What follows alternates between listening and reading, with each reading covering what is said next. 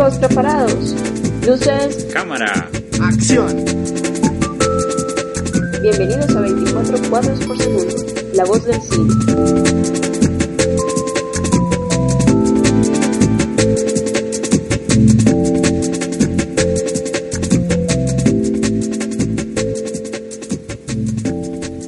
Sean todos bienvenidos una vez más a 24 cuadros por segundo. Es un placer estar eh, con ustedes para hablar y disfrutar de cine, que es lo que nos gusta y nos apasiona. Mi nombre es Vincent Hill.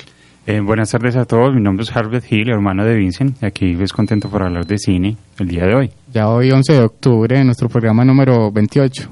Nuestro programa número 28 estamos muy contentos porque el, el cortometraje pues, de Vincent, que dirigió Vincent como proyecto de grado, eh, fue seleccionado en el Festival Suste Fest de en Guanajuato, México.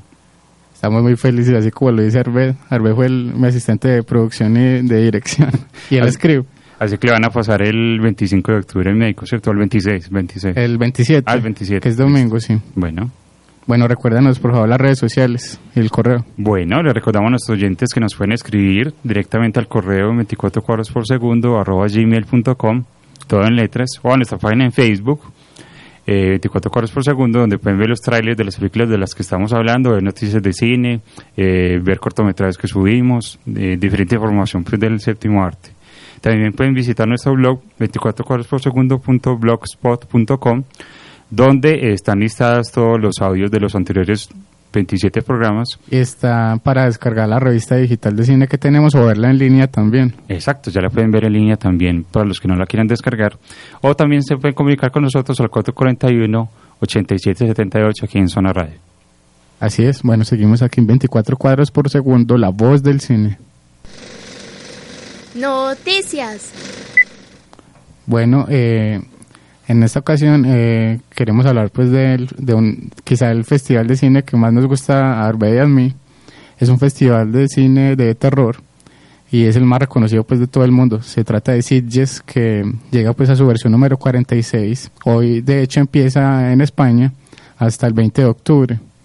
Es un festival pues que se centra en en el género de, de terror y en, y en el fantástico. Sí, es un, un festival especializado en el género donde generalmente se muestra todo lo mejor que se ha hecho en el año en, en este ámbito y muchos de los directores esperan eh, estrenar sus películas en este festival. Y es que es impresionante pues cada versión, las películas y los directores pues que pasan por, por el mismo, ¿no? Sí, claro. Y los jurados, por ejemplo, a que no sabes pues quién, quiénes hacen parte de los jurados este, De este año. año no, no sé quién, quién. Solamente pues te voy a decir tres de ellos. El primero es Fed Álvarez, director de Evil Dead, el uruguayo. El uruguayo. Sí, muy bien. Otro es Miguel Ángel Vivas, el director y guionista de Secuestrados. Ok. Español. Y el presidente del Festival de Lund de Suecia, también hace parte del jurado de Sitges. El de LOL, no jodas. Sí. Eh, qué bien. Entonces, eh, bueno, y también se va a hacer una, un, un premio honorífico y un reconocimiento al director Takeshi Miki por toda su trayectoria. Pero van a pasar todas las películas de él porque no pasar, cabe.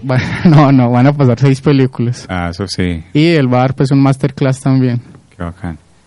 Eh, por su parte también eh, habrán otros reconocimientos como al director Rennie Harlan o al compositor Pino Donaggio, que también recibirán pues premios honoríficos. Muy bien. Impresionante. Y aparte de la selección oficial, de las películas de la selección oficial, exhibirán, por ejemplo, eh, lo nuevo de directores como Robert Rodríguez, eh, Brad Anderson, eh, Neil Jordan, eh, Terry Gilliam o Vincenzo Natalie. Todas fuera de concurso, supongo. Sí, fuera de concurso. ¿Y cuál de Brad Anderson? Creo que es Elisa Graves. Ah, ya la, ya la acabó. Sí, ¿Eh? Elisa Graves. Sí, sí, sí, Ajá. porque hace poquito vimos de Collins cine. Sí, sí, sí. Eh, bueno, muy bien. Neil Jordan, pues, por ejemplo, es Byzantium. Byzantium, eh, ujú. Ah, Machete, Robert Machete Rodríguez es Kills. Machete Kills, exacto. Bueno, y queremos mencionar entonces algunas de las películas de la selección oficial que son muy interesantes, ¿Qué hay este año? Cuéntanos. eh, que creemos pues que es como lo mejor, ¿no? Está eh, eh, Europa Report, que es la nueva de, de película de Sebastián Cordero, el ecuatoriano, su, su ingreso pues como a Hollywood.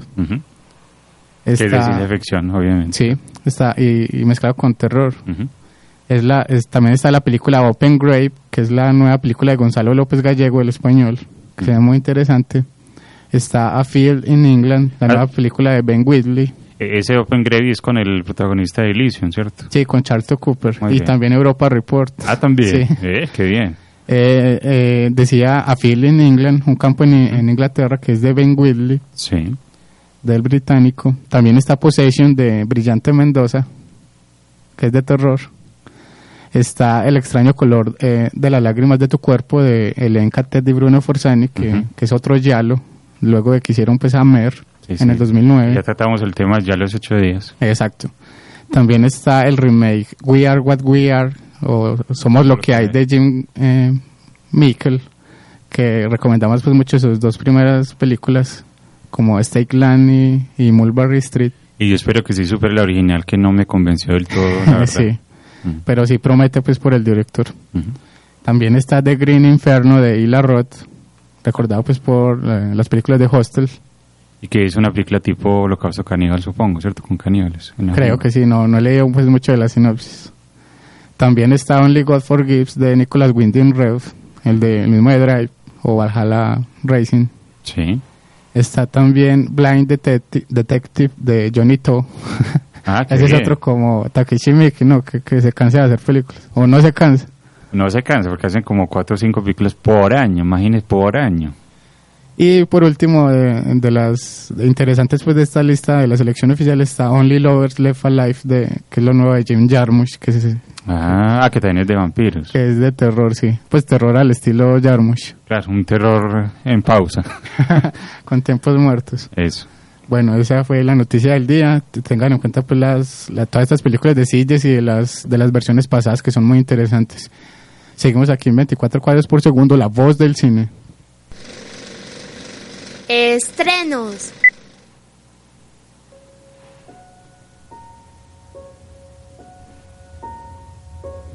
Precioso, ¿no? ¿Qué? El amanecer. Espectacular.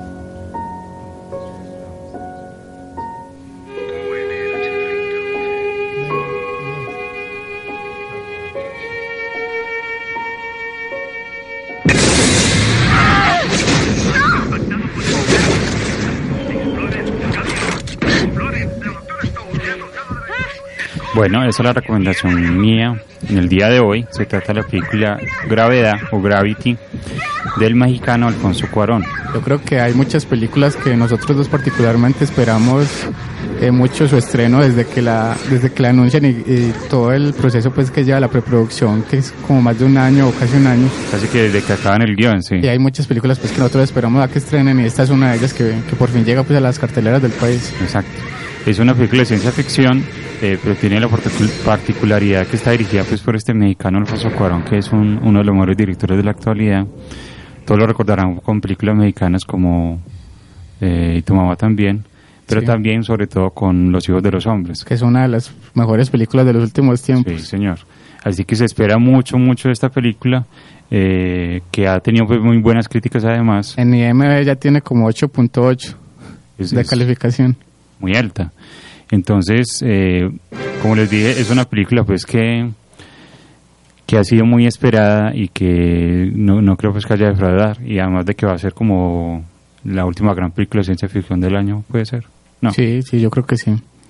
Eh, actúa pues George Clooney y Sandra Bullock. Exactamente. Y es pues, eh, como lo decíamos, una de las más esperadas y se celebra pues que, que se haya estrenado en el país. Así que no, no lo duden, ¿cierto? Si quieren ver una buena película, vayan a ver Gravedad. Así es.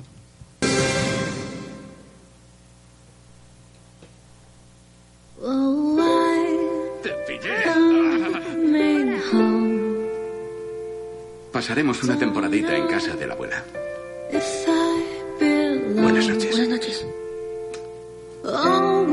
Nada volverá a molestarnos nunca más. Ya tenemos a nuestro hijo.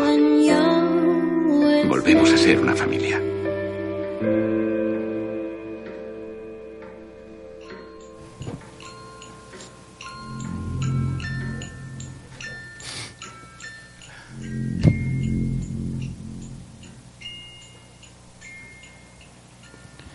Estábamos escuchando el tráiler de, la recomendación mía. Hoy también se estrenó en el país. Y es una secuela. Se trata de, de la segunda parte de la que se conoció aquí como La Noche del Demonio. Que se, titula pues La Noche del Demonio 2 o capítulo 2. En inglés sería Insidious. Eh, hace poco pues recomendábamos la película El Conjuro, que es del mismo director, y la verdad pues que es un director que, que, que es- que tiene mucho talento y que sobre todo lo demuestra con el cine de terror en la actualidad. Y que es una pena que sea desconocido en nuestro medio, ¿cierto? Según como lo mencionó el propio André Murillo de... Aunque yo creo que también eh, su cine es un poco más comercial y, y ha, y ha hecho que, que- que el cine de terror también como empiece a gustar de nuevo, no solo a, todo tipo de público, sino a los críticos también. Pero es muy bueno que la gente asocie de quién es este trabajo, ¿cierto? Porque ya se, si se dan cuenta que es el director de Saw, ¿cierto? Sí. El director de Insidious, El Conjuro, Insidious 2, entonces ya vemos como la, la gran calidad que tiene ese director y que quiere reivindicar. Exactamente. En la actualidad pues el director ya está trabajando en la nueva entrega de Rápido y Furioso, que es un cambio muy La siete, extraño. sí. en la séptima entrega exactamente. Es un cambio muy, muy, muy drástico. Eh, pero igual pues él no va a dejar de lado el cine de terror, que es como el que le apasiona. Y se celebra pues también que se haya estrenado en el país, porque es muy, es, es muy bueno pues ver este tipo de películas de terror en cine. Y es una película pues más que recomendada. Porque la anterior se, se vio hace dos años, ¿cierto? Sí, eso fue como hace dos años. sí.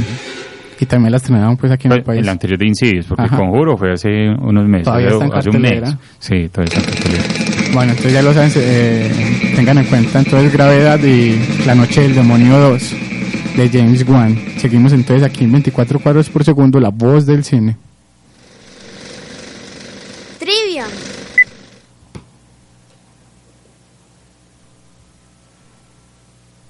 Se estremece con el viento como la última hoja de un árbol que se muere. Dejo que oiga mis pasos. Se queda rígida un instante. ¿Quieres un cigarrillo? Claro. Gracias. ¿Te aburren tanto como a mí? No he venido a divertirme. He venido por ti. Llevo días observándote. Eres muy deseable. No es tu rostro, ni tu físico, ni tu voz. Son tus ojos. Las cosas que veo en tus ojos. Bueno, esta es la trivia del día de hoy. La primera pista eh, puede ser que se basa en, en, en un cómic. Esa es la que está feando yo, sí, señor. Eh, recuerden las redes sociales para que la respondan. Claro que sí, nos pueden escribir a nuestro correo 24 coros por segundo o a nuestra página en Facebook, que ahí estamos conectados. Eh, aprovechamos también para saludar a Sandra Cardona, a, a Sara Serna y a Oscar Torrado, que están conectados pues, con nosotros el día de hoy. Eh, también se puede comunicar con nosotros al 441-8778.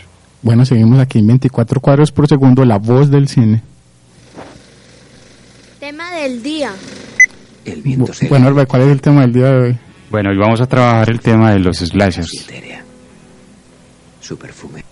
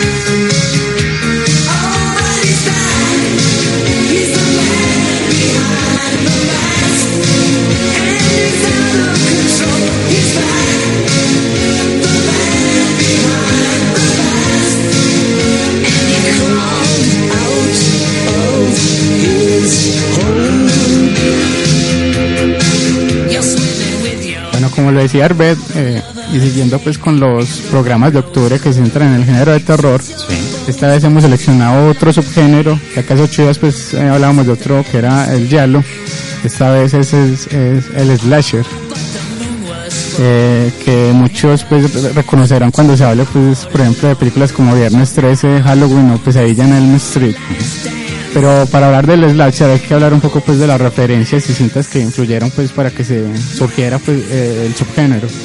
Dejando de lado cintas clásicas y por ejemplo lo- todo lo que hizo la Hammer, está, está, hay que empezar pues a nombrar eh, la película de Alfred Hitchcock, eh, Psicosis, eh, de 1960 o, o la otra que es del mismo año, que es el, el fotógrafo Tom. del pánico, Pippin Tom, de Michael Powell.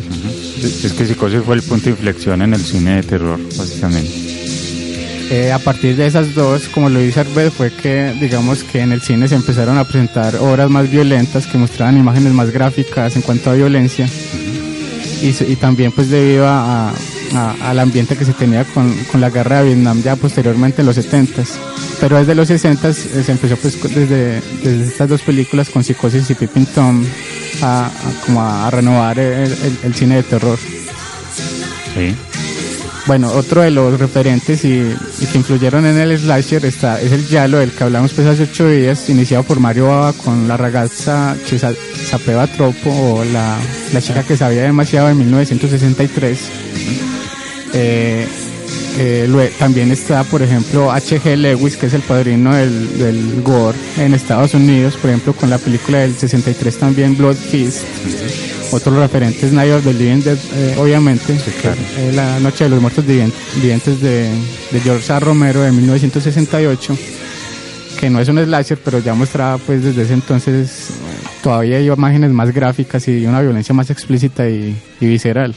Y la película seminal del propio también Mario Bava, que se sienta pues en el género slasher, casi que el, el que lo inició, que es Reacción en Cadena. O Blood... eh, eh, Bueno, ese nombre es muy largo y no me acuerdo. ¿Cómo es? ah, no, Bahía de Sangre. Bahía, Bahía de Sangre. sangre, Bahía de sangre, sí señor. No, pues yo decía el original, sí. Sí, no, no. Eh, bueno, ya llegan los 70 y, y siguen los Yalos, con, esta vez con Darío Argento, Ujú. Del que ya también dedicamos un programa aquí en, zona, en 24 cuadros por segundo. También está, es otro referente Wes Craven con sus películas de los 70 como La última casa a la izquierda o Las 72. colinas tienen ojos del 77. También está Brian De Palma con Sisters, que a, a su vez es un homenaje a Hitchcock también y, y también... el Yalo también. Exacto. Del 73. Y claro está una uno de los primeros como eh, slasher que fue de Texas Chainsaw Massacre del año 1974, que también fue, digamos, seminal en, en el género de slasher de Tube Hooper, que, muestra, que mostraba también mucha violencia explícita y se contaba con, con un asesino enmascarado que mataba con una motosierra. Y que también era pues de, de un punto de vista muy documental, ¿cierto? Era una película pues muy impresionante que fue furor en su momento, debido también a, la violencia que mostraba, aunque no mostraba exactamente la sangre directamente, pero sí eh, la película Ajá. cargada de violencia. Exacto. Y quizá uno de los mayores referentes, eh, una película muy recomendada, sea la canadiense Black Christmas, del año también 1974 de Bob Clark, que está como entre el camino de un slasher y un giallo. Claro. Pero eh, digamos que Black Christmas, bueno, si digamos, si decimos que con Masacre en Texas, con el personaje de cara de cuero Leatherface, que es el que usaba una máscara, ahí le empezaron a colocar, digamos, este objeto pues al asesino. En Black Christmas lo que hace es ambientar toda la historia en un en una casa de, de estudiantes, ¿cierto? Entonces, que eso sería mucho después también, eso se repetiría mucho con el tiempo. De, de mujeres confinadas en un lugar y un asesino que los va eliminando. Exacto. Pero en 1978 aparece John Carpenter, a quien, de quien ya hemos hablado también en el programa, con la película Halloween, la película digamos que pone las bases del subgénero, porque eh, todos los otros slashers digamos que copian a, a esta película, incluyendo pues por ejemplo Viernes 13. Claro, es una copia más barata y menos inspirada, porque Ajá. es que Halloween, a pesar de ser una película de terror, es una película con una calidad impresionante. Desde la parte técnica, el guion y todas las A pesar pues del bajo presupuesto que tuvo Ya, Carpenter, pues, pero es que como es un maestro pues sobre todo en, en esta época es, eh, logró pues tan buenos resultados. Y además de que en este caso eh, creó su propio monstruo que es Jason, que es un Michael, Michael. Eh, Michael, enredado. Michael, que es un asesino que, que no hablaba, ¿cierto? Que era muy grande, era muy corpulento Un asesino enmascarado. y casi que inmortal también. Exactamente. Y ya pues en 1980 o más, sobre todo en 1981 se dio el boom de los slashers, en, en- sobre todo pues en Estados Unidos y surgieron una infinidad pues de, de- de películas del género que copiaban, como ya lo decíamos, a Halloween y sacaron pues mucho- muchos otros asesinos memorables Aunque yo creo que el boom se dio también mucho por el éxito de Viernes 13, obviamente, del, del 1980. del 80, sí. Entonces, como les fue tan bien, de- se decidieron a copiar pues a Jason y a Michael. Bueno, ahora sí hablemos un poco de las características de, del slasher. género, sí. que digamos que, eh, como ya lo decía Arbet, se centra en un asesino que la mayoría de veces está enmascarado, eh, por lo general es muy grande y que siempre, digamos, mata con un arma blanca. Sí. Eh, el asesino eh, muchas veces busca venganza. También puede tener sus problemas psicológicos con el pasado, como en el caso de los Yalos. Sí. Y en, en la mayoría de los casos es casi que inmortal, en, en algunos casos, por lo que vuelve eh, para seguir matando las secuelas. Y también, digamos que en la mayoría de los casos eh, asesina a jóvenes, adolescentes, Ah, sí. que son promiscuos y, y- y hasta estúpidos si se quiere. No, es que es una, como una... Una doble- metáfora. Sí, una metáfora pues para, para evitar, pues, digamos, las relaciones eh, extra Matrimonial. matrimoniales, ¿cierto? O Premaritales, mejor dicho. Y, y debido a esto, por lo general las protagonistas eran mujeres, sobre todo pues una que se salva, digamos, hasta el final o, o- o muere al final, pero se salva porque precisamente es virgen. Eso fue sacado directamente pues de Halloween, donde la protagonista pues es virgen y, y sobrevive pues al- hasta el final. Pero según según he leído pues lo que dice Carpenter y Debra Hill, que ellos no lo escribieron por eso. O sea que es como una coincidencia exactamente, pero ya lo tomaron después como una regla a rajatabla pues de una Claro. Bueno, también de los slashers es muy fundamental eh, el hecho de la presencia de gore Ah, eh, y muertes muy trabajadas por, por los asesinos durante toda la película. Claro, ahí es donde hay que sin duda mencionar el trabajo de Tom Savini, ¿cierto? el gran mago de los efectos visuales. Sí. Exacto. Que trabajó en muchos de los slashers de los 80. De los más recordados, desde Viernes 13 pues Por ejemplo, The Warning de Bornen, sí señor. o Ma- Maniac.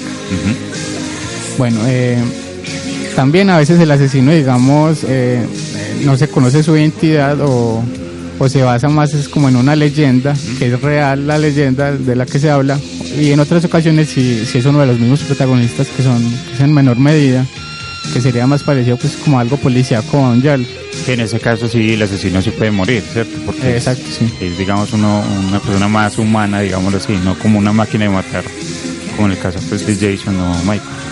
Y bueno, y para que reconozcan más al subgénero, todos eh, seguramente han visto... Eh, eh, Pesadillas a- sin fin. Sí, o pues a, a personajes como Jason Borges, que tiene pues la máscara de, Hockey. de hockey, a Michael Myers, del que ya hablábamos, o a Freddy Krueger o a Leatherface. Esos serían los cuatro principales pues, del, del género de slasher más reconocidos. Exactamente. Bueno, es momento de comenzar con las cinco películas que hemos seleccionado del género slasher. Y seguimos aquí 24 cuadros por segundo, la voz del cine.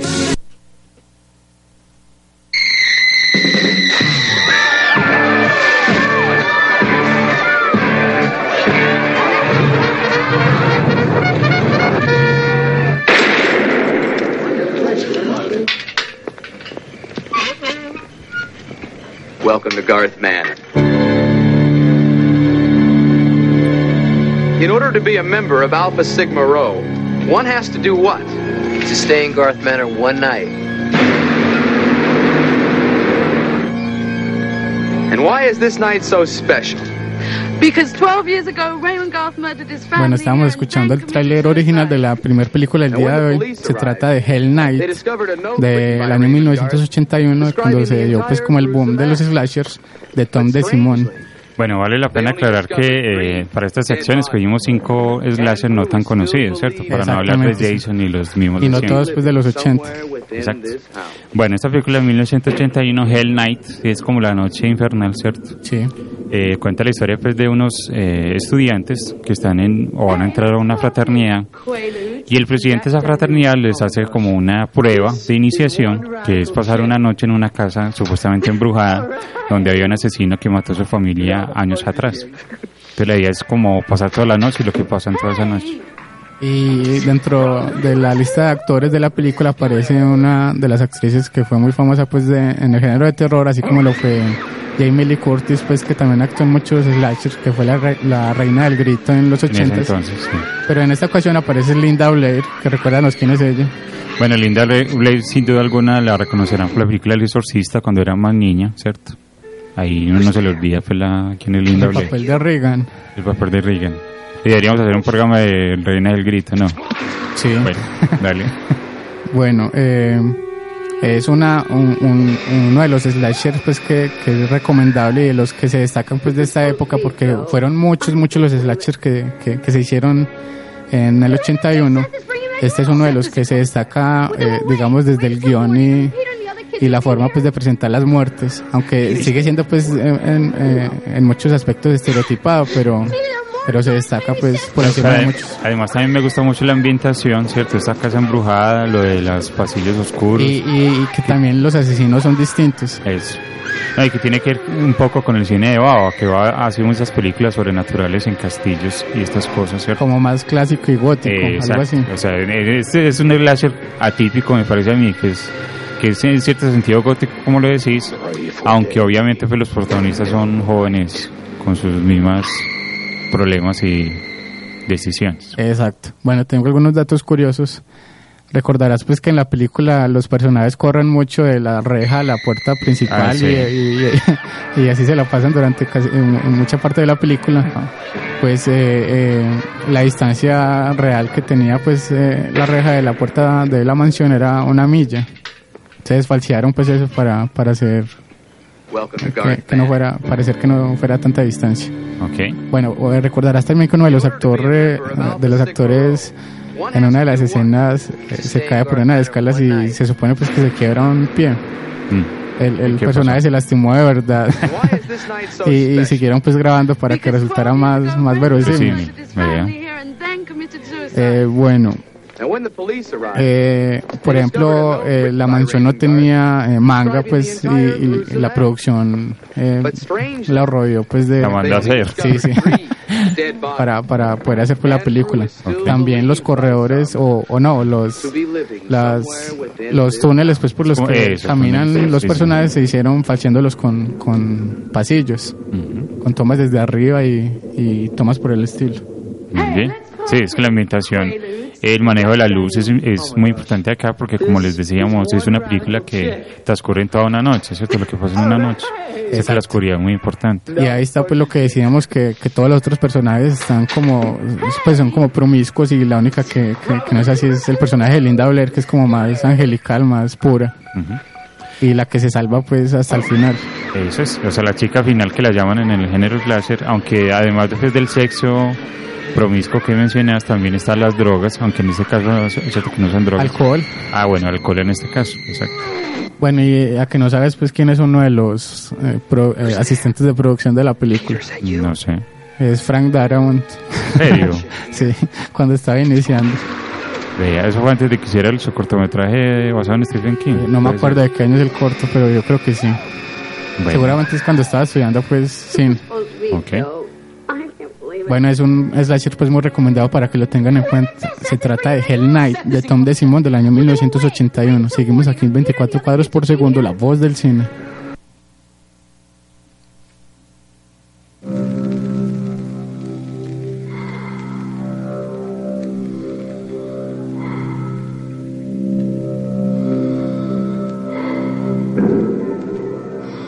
It's a bad time. This time of year. How many times is he gonna tell this story? Oh, let him tell it. I love fairy tales. This ain't no fairy tale, little girl. And if you don't take it seriously, you're a fool!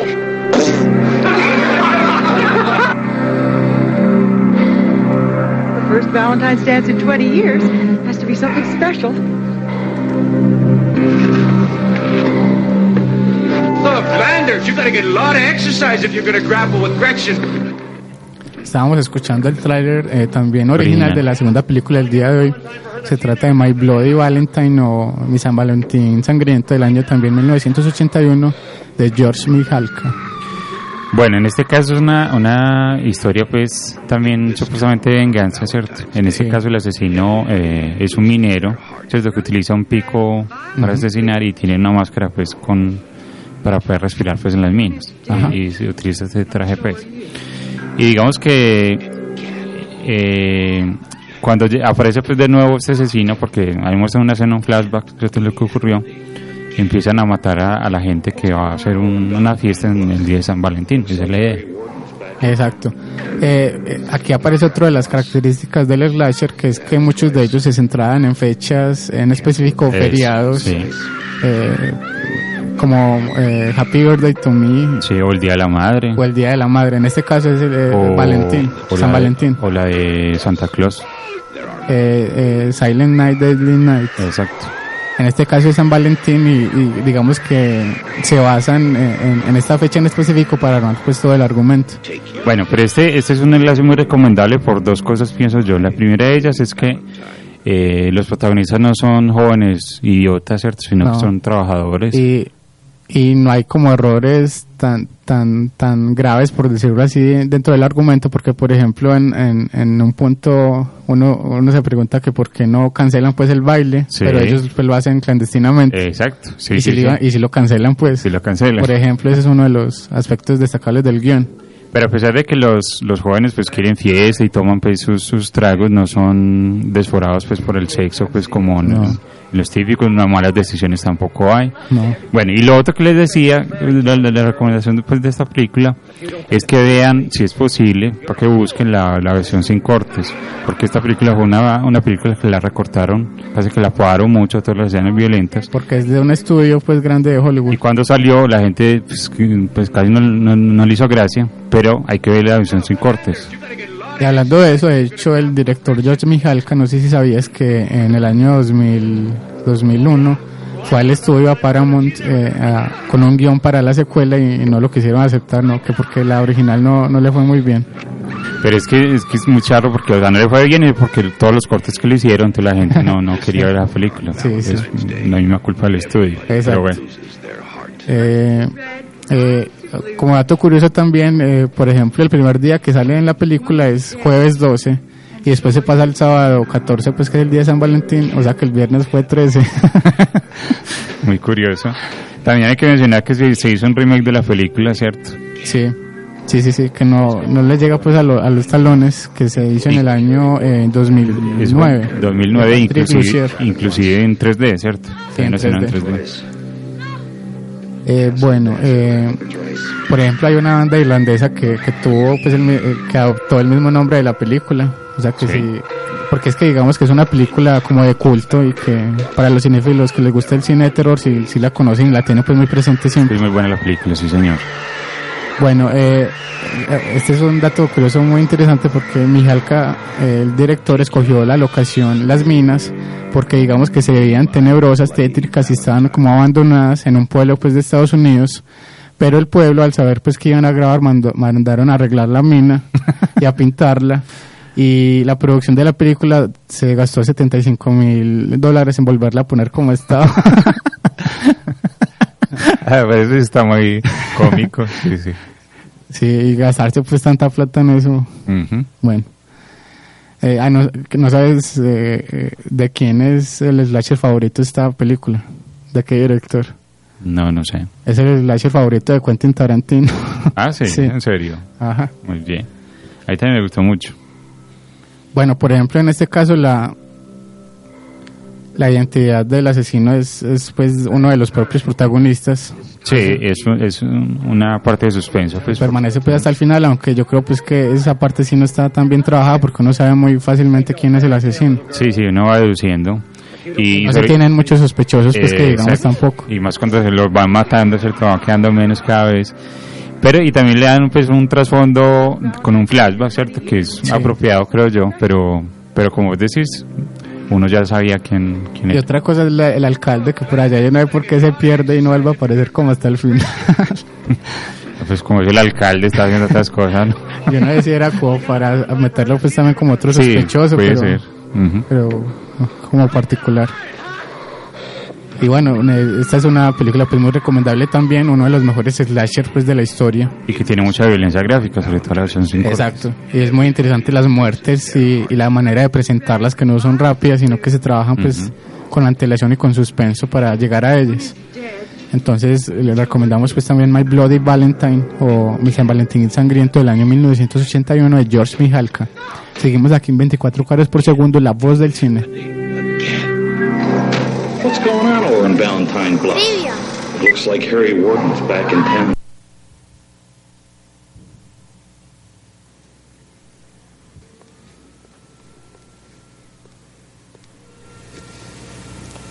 Se estremece con el viento como la última hoja de un árbol que se muere. Dejo que oiga mis pasos.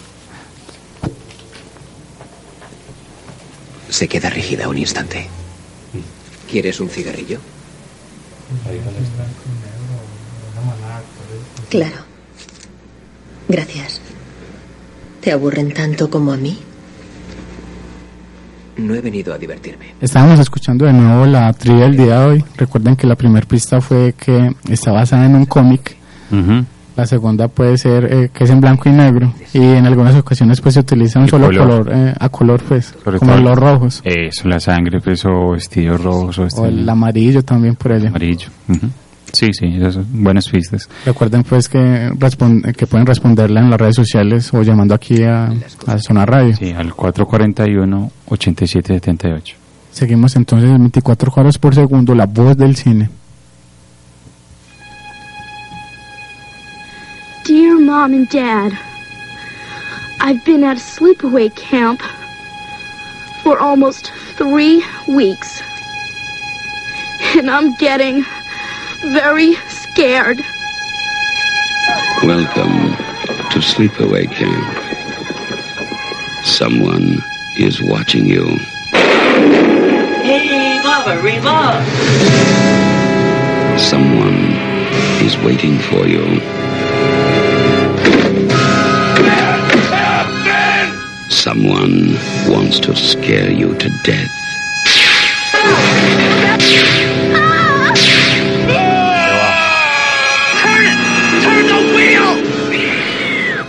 Estábamos escuchando el tráiler de, de la tercera película del día de hoy, un tráiler muy típico pues de, de la época. Eh, se trata de Sleepaway Camp de Robert Hiltzik de 1983. Sí, Sleep Away Camp, ¿cierto? Que era estos eh, lugares donde iban, Y van todavía. o van, sí, sí, sí, a acampar, ¿cierto? A, a, digamos, aprender de la naturaleza, ¿cierto? A aprender, pues, de, Pues sobre todo en Estados Unidos. sobre todo en Estados Unidos, sí, señor. Eh, bueno, en este caso, eh, lo que ocurre es eso, ¿cierto? Que van a acampar, pues, a, a uno de estos campamentos mejor, eh, y van con un, digamos, una niña que tiene ciertos problemas, ¿cierto? Que se llama Ángela, que es muy tímida y no, no le gusta hablar pues, con los demás. Entonces, cuando llega allá, todo el mundo la trata mal y la trata de acosar, hasta que empiezan a matar pues, a los que le acosan a ella. Esta película ya es del año 1983 y digamos que es un slasher un poco distinto porque digamos que no se tiene un asesino pues grande como los típicos eh, y no mata pues con armas blancas. Ujú. Pero no vamos a decir quién es el asesino. No, no. Pero es uno pues de los uno de los personajes que, que, que se ven pues desde el inicio. Exactamente. Bueno, algo también muy común en los slashers es son los traumas de los asesinos, como ya lo mencionaba Arbe con los yalos también, la referencia ahí. Sí, sí. que, que digamos que son el motivo por el, el, el cual explotan y terminan asesinando o recreando pues las situaciones del pasado. Y en este caso, en esta película se ve eso. Bueno, la diferencia sería con, aunque no decimos al final de 3 la 1, ¿cierto? Con No. Jason, que él, él- él no es desde chiquito, sino cuando ve que matan Ah, sí. a la mamá. Pero bueno. Bueno, también otra característica de muchos slashers es que fueron realizados pues con bajo presupuesto y eso incide mucho en, en, en algunos casos en malos guiones y sobre Ah, bueno. todo en, en- malas actuaciones. En este caso hay malas actuaciones, pero el guion sí resulta ser original eh, en muchos sentidos y, y, y distinto a los típicos slashers también. Sí, eso es lo que más destaca esta película y el sorprendente final, ¿cierto? Que uno no se lo espera. que, que tiene pues como una imagen icónica dentro del Sí. cine de terror con, con la cara de uno de los personajes. Sí, sí.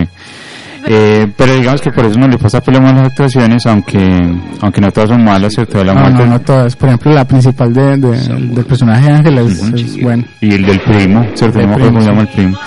Eh, pero digamos que las muertes también son muy originales, ¿cierto? Eso también, sí.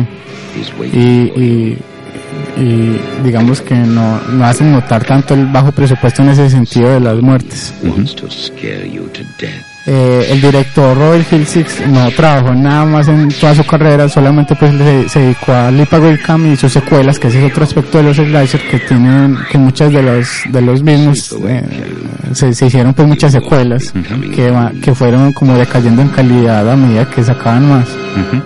Claro, en este caso... eh, Son seis, son Creo que sí, o cinco o seis, ya no recuerdo. El mismo director dirige eh, la, la última entrega.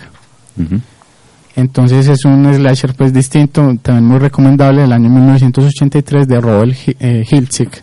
De él escribimos pues en la revista digital que tenemos también. Así como nuestro próximo slasher que viene a continuación. Entonces ya los se trata de Sleepaway Camp de 1983. Seguimos aquí en 24 cuadros por segundo, la voz del cine. Good evening, Walnut Lake shoppers.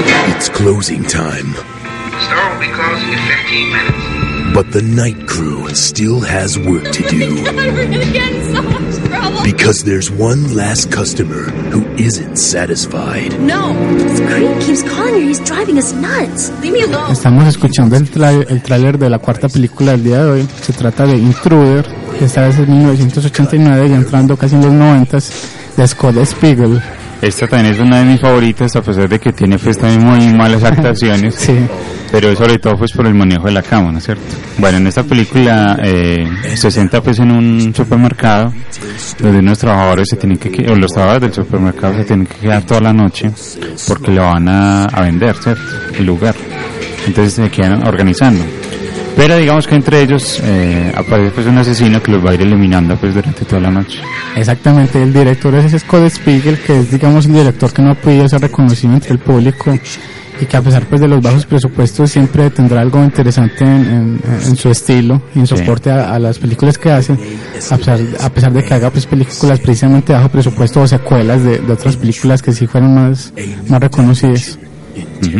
Bueno, con esta película se destaca pues muchísimo sobre todo el guion y el trabajo en la, dirección. Y es que con Scott Spiegel siempre será muy interesante, como lo decía eh, el trabajo visual y sobre todo pues los planos que se utilizan en la película son, son muy dinámicos, son muy variados y con ángulos imposibles, con mucho movimiento de cámara, con, con ángulos también muy innovadores, con planos también de, por ejemplo, subjetivas de teléfonos, De de, vista, de- sí. exacto, de puntos de vista y perspectivas.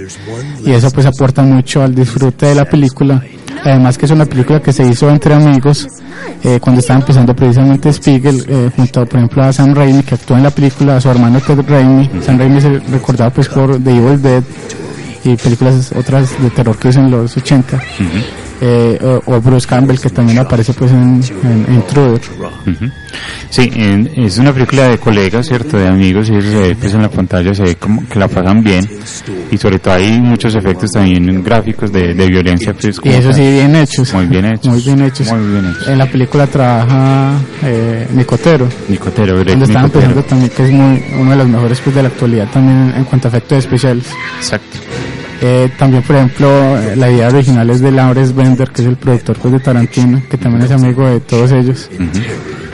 Eh, eh, bueno, por ejemplo, el discurso del sándwich en una mano y la cabeza en otra, que, que se dice tanto en la película, que es como marca del asesino, es...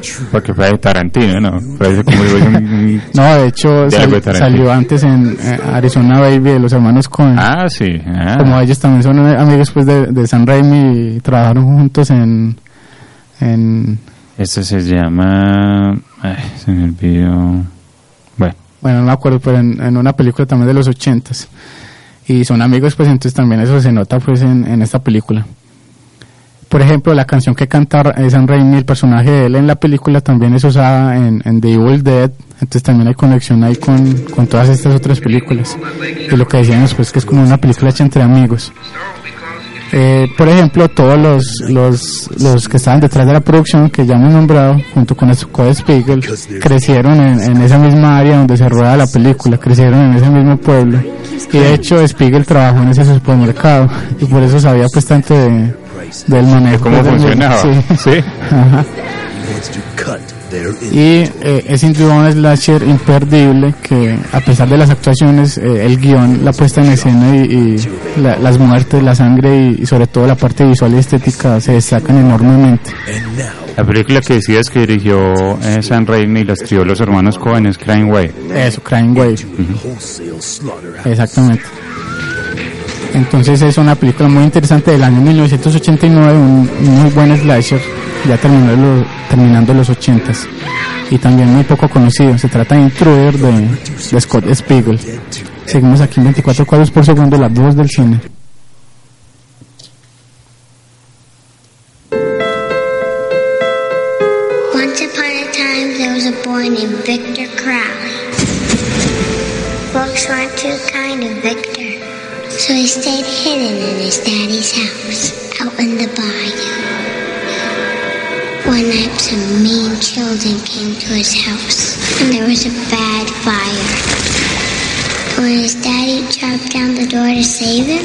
Estamos escuchando el tráiler eh, original de la quinta y última película del día de hoy de esta lista de cinco largometrajes, de cinco slashers.